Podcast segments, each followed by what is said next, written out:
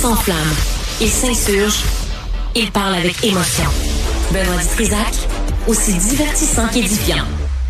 Но вы понимаете или нет, что если Украина будет в НАТО и военным путем будет возвращать себе Крым, европейские страны автоматически будут втянуты в военный конфликт с Россией. Конечно, Bon, euh, ce que notre ami Vlad euh, disait, c'est que si on finance trop l'Ukraine, l'Ukraine résiste à la Russie, euh, ça va générer, dégénérer en, en guerre. Euh, on veut pas ça. D'abord avec euh, l'Europe. Avec nous, euh, on a vu que la ministre des Affaires étrangères du Canada, Mélanie Joly, a annoncé vendredi dernier de nouvelles sanctions contre la Russie. On imite les États-Unis et le Royaume-Uni. Nous, on est rendu à peu près à 3 milliards en aide à l'Ukraine. Avec nous, le porte-parole du Bloc québécois en matière d'affaires étrangères, Stéphane Bergeron. Monsieur Bergeron, bonjour. Bonjour. Bonjour. Et euh, là, moi, je me demandais en fin de semaine, euh, tu sais, parce que depuis le début, ça fait deux ans là, que euh, la Russie a envahi l'Ukraine. Disais, toutes les sanctions là, que le Canada, parlons juste du Canada, là, a mis en place, est-ce que ça a fonctionné? Est-ce que ça a donné quelque chose? C'est sûr que les sanctions ont un impact. On a vu le, le euh, la croissance économique de la Russie ralentir euh, de façon considérable dans les semaines, les mois qui ont suivi le déclenchement de la guerre en Ukraine. Alors, c'est incontestable, il y a un impact. Maintenant, par rapport au Canada, il y a un certain nombre de questions qu'on peut se poser. La première, c'est est-ce que on arrive à bien euh, mettre en œuvre ces sanctions ou est-ce que ça demeure essentiellement des vœux pieux, de l'image, euh, Des question. Deuxième question, euh, ben voilà. Deuxième question, est-ce que euh, le Canada euh, ne se permet pas des passes droits sans le dire à quiconque au fur et à mesure que le temps avance, puis qu'un certain nombre d'entreprises canadiennes éventuellement sont touchées par les sanctions? Ouais, ça, on va en parler dans un instant, Monsieur Bergeron, là, cette affaire-là de détourner. La troisième, c'est quoi? La troisième, la troisième question qu'on peut se poser, c'est on a l'air de jouer les effeuilleurs. sais, on aurait pu s'attendre à ce que dès le départ, dès, dès le début du conflit, on annonce toute une batterie de sanctions qui allait couvrir à peu près tout. Euh, là, on réalise qu'on trouve toujours d'autres mondes, d'autres entreprises, d'autres actifs, d'autres mmh. intérêts à sanctionner. Pourquoi est-ce qu'on a décidé de, euh, de ne pas y aller, excusez-moi l'expression latine, hmm. de ne pas y aller all-in dès le départ, justement, pour avoir un impact réel sur l'économie russe. Euh, ça, c'est quelque chose qui est extrêmement euh, préoccupant de se dire qu'on on se garde des munitions là en réserve pour pouvoir sanctionner d'autres d'autres personnes. Vous vous souvenez qu'à un moment donné, on a décidé de sanctionner un certain nombre de banques qu'on a exclues du système de transactions SWIFT. Je pense qu'on en a exclu sept banques russes. Mais il y en a encore des centaines qui sont admises dans le système de transactions SWIFT, si bien qu'un certain nombre de transactions qui passaient par les banques auparavant, qui sont maintenant sanctionnées, qui passent dorénavant par d'autres banques hmm. russes qui, elles, ne le sont pas. Hmm. Donc, euh, oui, mais là, il y a un impact, mais l'impact est, euh, je dirais, euh, limité. On apprend, M. Bergeron, que là, le Canada sanctionne 10 personnes et 153 entités russes de plus.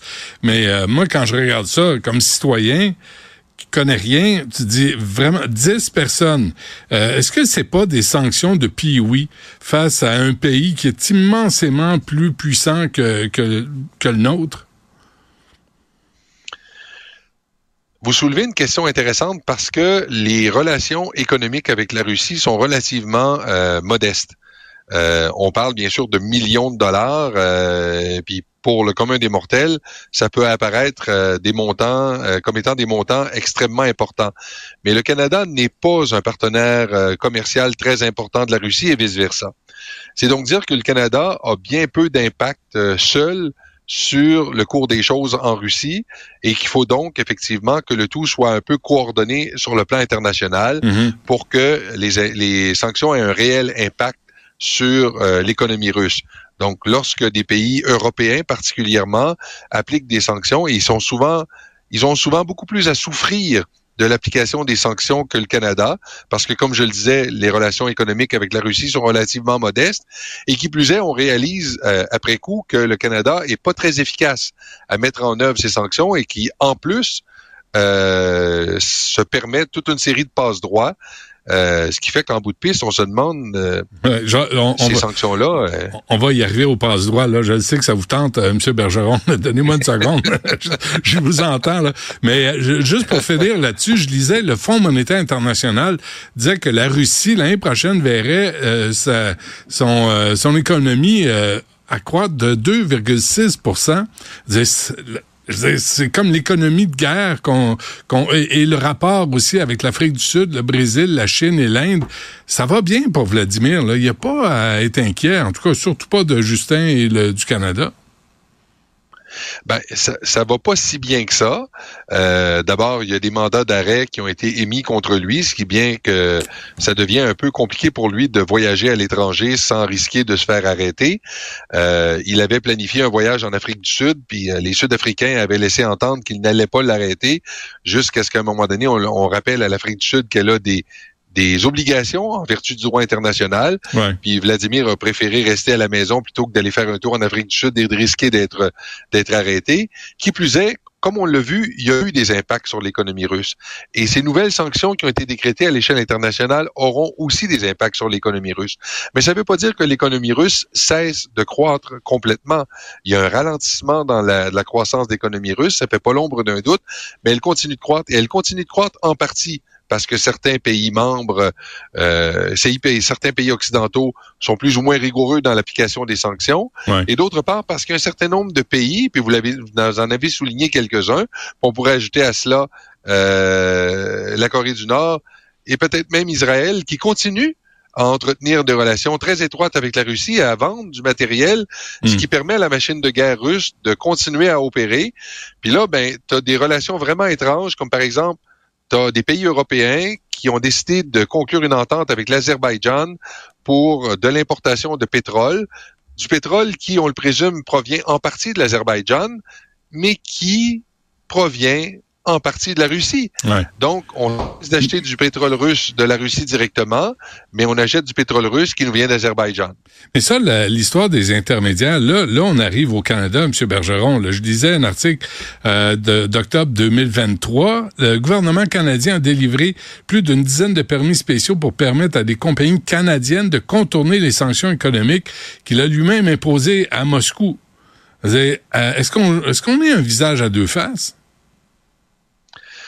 Je pense que c'est une question extrêmement pertinente que vous posez, puis malheureusement, je suis pas la bonne personne pour donner la réponse. Sinon que je pense qu'effectivement, le Canada n'est pas parfaitement rigoureux. Euh, vous vous souvenez de toute l'histoire qui avait entouré l'idée de retourner euh, en Allemagne des, une turbine euh, qui servait pour Gazprom. Euh, ça a fait tout un tintouin au niveau médiatique, si bien que le comité des affaires étrangères avait tenu des audiences spéciales sur cette histoire, euh, convoqué euh, la ministre des Affaires étrangères, le ministre des Ressources naturelles, l'ambassadrice d'Allemagne, l'ambassadrice de l'Union européenne, l'ambassadrice d'Ukraine, toute une histoire. Puis là, on réalise que le Canada euh, a pas eu sa, leçon avec cette expérience-là. Mm ou au contraire, il a eu sa leçon, il a décidé de procéder dans, plutôt en catimini pour les autres exclusions, mais on a continué à, donner des, permis de, fonctionner ou des permis de, contourner les sanctions à un certain nombre d'entreprises qui soit exportaient des produits ou importaient des produits. Puis ce qui est le plus préoccupant, c'est qu'il y a un certain nombre de ces produits qui peuvent éventuellement servir à la conception d'armements.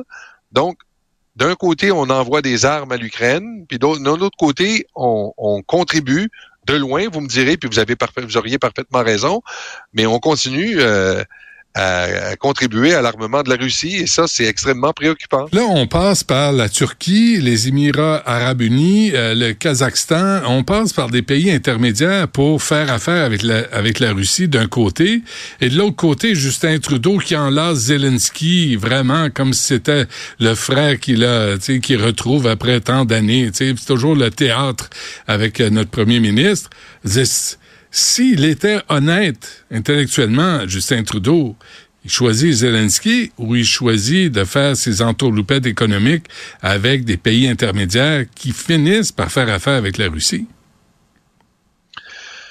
Oui, puis euh, on a des alliés un peu euh, un peu pas fiables. Vous avez nommé la Turquie. La Turquie, c'est pas la première fois que le Canada se fait prendre. La Turquie, euh, on avait vendu à la Turquie des des, équipements de télédétection très sophistiqués qui servaient à, équiper les drones Bayaktar, les fameux drones Bayaktar. Euh, et c'était sous la compréhension que ces drones devaient servir à, l'armée turque uniquement. Mais on a vu ces drones équiper l'armée de l'Azerbaïdjan lors de la guerre en 2020, ce qui a permis à l'Azerbaïdjan de vaincre militairement euh, l'Arménie. Le Canada est en partie, euh, en grande partie responsable mmh. de la défaite de l'Arménie en 2020. Ben, c'est le même genre de truc. Puis on vient de réautoriser parce qu'on avait, à la suite de cela, émis un embargo sur les ventes d'armes à la Turquie, puis on vient de lever l'embargo, puis probablement que c'était dans une espèce de deal avec la Turquie pour que la Turquie accepte l'adhésion de, la, Suède à l'OTAN. Donc, on a accepté, le Canada et un certain nombre d'autres pays, de lever les embargos sur les ventes d'armes. Puis on sait que la Turquie joue sur les deux tableaux. Là. Euh, elle n'a pas appliqué les sanctions que la plupart des pays occidentaux, que les membres de l'OTAN ont appliquées à l'égard de la Russie. Puis la Turquie ouvertement prétend être un intermédiaire entre le monde occidental et euh, la Russie. Donc, euh, il y a un certain nombre de pays, effectivement, avec lesquels nous, on fait affaire euh, et qui sont même des alliés de l'OTAN qui entretiennent des relations troubles avec euh, avec euh, la Russie. Hmm. Maintenant, vous parliez de, de des retrouvailles puis des embrassades avec avec Zelensky. Le Canada se prétend être l'allié le plus fiable, le plus proche de la, de l'Ukraine, patati et patata. Le Canada est encore aujourd'hui l'un des seuls pays, sinon le seul allié de l'Ukraine à n'avoir pas encore dépêché sur place une délégation parlementaire. C'est vrai que juste les ministres euh, pour qui c'est sécuritaire, les ministres puis le premier ministre, pour qui c'est sécuritaire d'aller en, Ukraine. Puis lorsqu'on regarde les chiffres, je pense que c'est le devoir qui est euh, dévoilé que plus de 60, près de 60% de tout ce qu'on a promis à l'Ukraine jusqu'à présent n'a pas encore été livré. Alors, au-delà des belles paroles, qu'est-ce mm. qu'il y a véritablement? What's in the pudding, diraient les anglophones.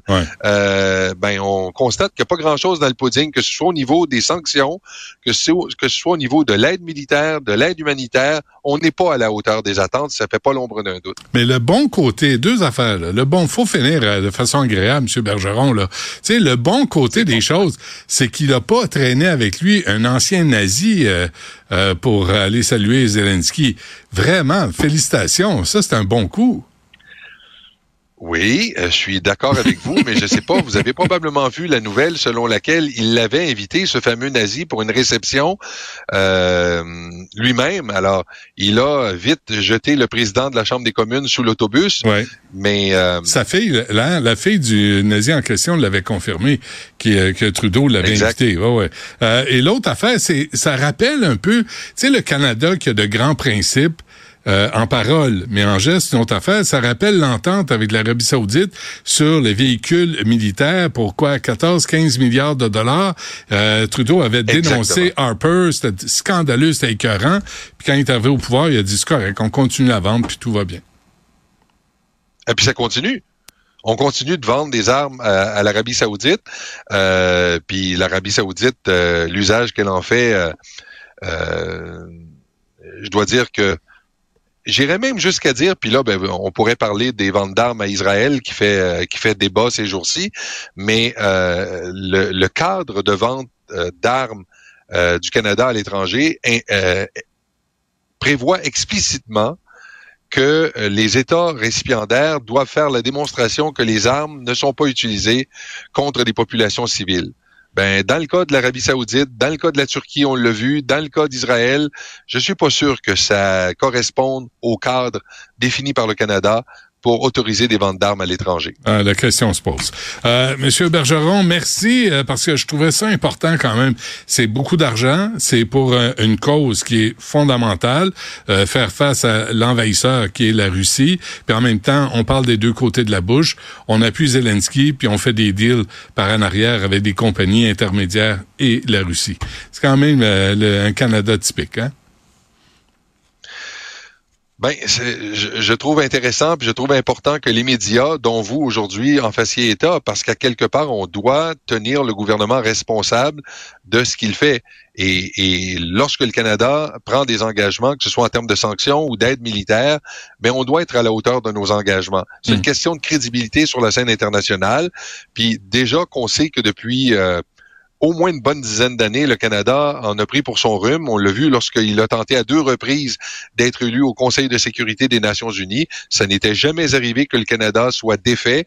Il l'a été deux fois en ligne sous le gouvernement Stephen Harper, sous le gouvernement de Justin Trudeau, bien que celui-ci ait dit que le Canada était de retour. Le Canada n'est pas davantage de retour sur la scène internationale qu'il l'était sous le gouvernement de Stephen Harper. Puis ce qu'on voit actuellement par rapport à, l'Ukraine confirme le fait qu'on n'est pas à la hauteur des attentes hmm. que le monde a à l'égard du Canada. Bon. Est-ce que le Bloc québécois va présenter des candidats dans le reste du Canada euh, aux prochaines élections? Si c'est ça, on va... Non. D'ailleurs, c'est très intéressant parce que souvent, quand on, est, on est en, en, échange ou qu'on a fait une tournée euh, dans d'autres provinces, il y a des gens qui nous disent Hey, ça serait le fun si vous, si vous présentiez des candidats, des candidats ici, on voterait pour vous. Je pense que vous avez manqué un petit épisode dans l'histoire du Bloc québécois parce que il y a pas de, mais vous vous souvenez qu'en 1993, on avait jonglé très sérieusement à la possibilité de présenter un candidat dans Labrador. Oui, puis? Puis finalement, on avait on avait décidé de ne pas le faire, mais euh, on, a envisagé sérieusement la possibilité de le faire hein? à l'époque. Pensez-y. Bon, ben de toute façon, on va on va avoir le temps de se reparler d'ici là. Monsieur Bergeron du Bloc québécois, merci. À la prochaine.